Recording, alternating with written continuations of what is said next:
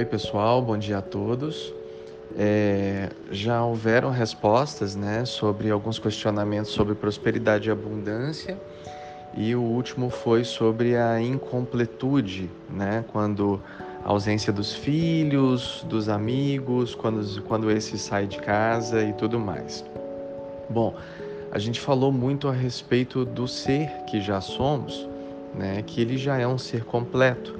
Ele é um ser que precisa se relembrar da natureza que tudo é. Muitas vezes a gente não se deixa completar exatamente pelo medo.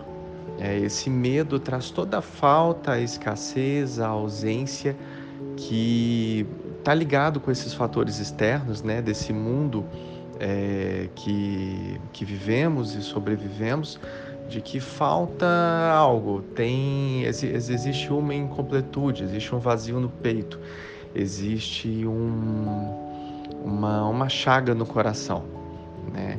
E é realmente essa saudade, esse vazio, é a incompletude que o ser humano sente de si mesmo por estar sempre buscando fora algo que sempre esteve dentro.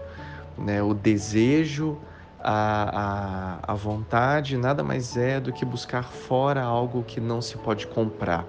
Essa paz, esse amor, essa benevolência, essa bênção, toda ela é interna. Isso tudo vem da completude do ser. Absolutamente nada que é de fora pode completar o que é você para que você se autorrealize, a não ser você mesmo. É como se a gente eu vi, eu vi esse exemplo em um, em, um, em um outro grupo que eu faço parte, eu achei muito interessante, eu vou colocar aqui, que é como se você tivesse com um copo cheio e você visse alguém na mesa é, servindo alguma coisa e você dá um golinho do seu copo para a pessoa completar o seu copo. Então, essa, essa, essa incompletude, a gente está sempre em busca de algo porque a gente não se sente completo, porque tudo está fora. E por mais que a gente repita sempre em todos os encontros, em todos os satsangs, que tudo está fora, que tudo, que, tu, que, né, que nada, que nada está fora, que tudo está dentro, é, o Jiva, né, esse ser, esse bonequinho que você acredita que é você, ele continua buscando fora incessantemente a, a melhor forma de se completar. Então, ele se completa nas pessoas, ele se completa nos vícios, ele se completa na comida, ele se completa no parceiro, ele se completa na família. Nunca ele é só por ele mesmo toda a completude da vida, toda a abundância e toda a prosperidade. Quando o ser ele fica nessa falta, e eu te falo que 99,99% ,99 das pessoas vivem na falta, vivem na escassez. E até uma coisa que eu estava conversando com a, com, a, com a Angélica outro dia, que foi muito interessante a respeito né, da prosperidade e tudo mais. Existem pessoas que têm muito dinheiro, muito dinheiro e são incrivelmente infelizes.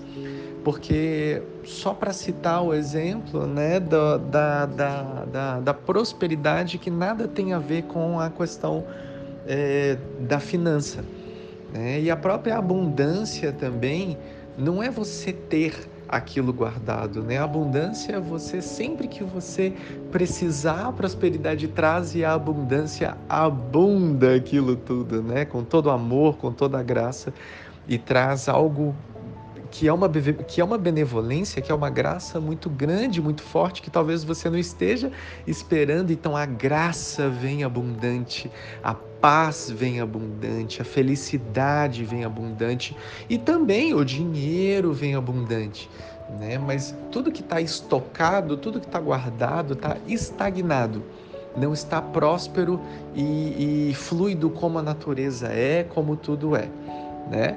É, não é que não precisamos ou não ou não ou não deixemos de querer ter as coisas, não é isso. É o fato dessas coisas controlarem a nossa felicidade, a nossa vida e serem elas o, o, o, o papel principal de toda a nossa jornada. É nós não não não nos pertencermos, né? A, a nada. Esse caminho desse vazio, esse caminho da unidade, esse caminho do meio é exatamente a não escolha. Se eu quero fazer algo, eu faço. Eu vou e faço. Eu sinto em meu coração, vou e faço. Agora, uma dica para perceber todos esses códigos de luz, todos esses ensinamentos, tudo isso que vem sendo colocado em cada satsang, em cada meditação, a gente precisa compreender o seguinte: nós não somos esse corpo, nós estamos nesse corpo. Então a identificação com esse corpo ainda é algo muito grande. E é isso que faz com que você se sinta um e incompleto. E não o todo com a graça da benevolência da unidade universal.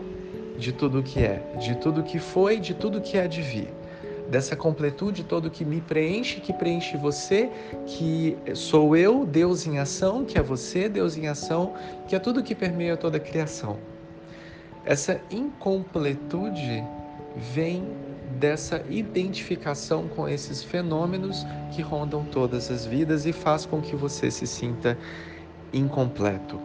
Então, o primeiro passo, o primeiro é compreender de uma forma mental ou racional, se você está caminhando nessa jornada. Uh, estamos, estamos tentando compreender com a mente, com conhecimento, tudo bem, não há problema. Depois precisamos ter a certeza de que eu não sou o corpo, eu não me identifico com isso, então já é um caminho aonde o buscador ele já está em um ponto que ele compreende que ok existem é, mais coisas acontecendo, eu começo a me tornar um observador disso tudo, começo a não me identificar com, com, com absolutamente nada, e daí você tem um terceiro estágio, que é um terceiro estágio, onde você já está firme em todo esse conhecimento, em, todo, em toda essa fluidez, e você permite se separar dessa ideia dessa separação da fonte, separar-se da separação, né? Que interessante, separar-se da separação da fonte e você enxerga a unidade, que é a autorrealização, que é o fim da jornada espiritual. Tudo está intimamente ligado. Tudo que você pauta pelo medo, você vai colher o medo. É o que nós falamos, né? Não adianta você plantar o arroz e esperar colher feijão. Mas tem gente que planta o arroz e espera colher feijão, acredita que vai colher feijão e quando o arroz nasce fica chateado, fica nervoso, fica frustrado porque colheu o arroz e não o feijão. E tem gente que ainda planta o arroz e reza para colher feijão. Tem gente que planta o arroz e fica ansioso assim, tudo bem, eu plantei arroz, mas será que eu vou colher feijão?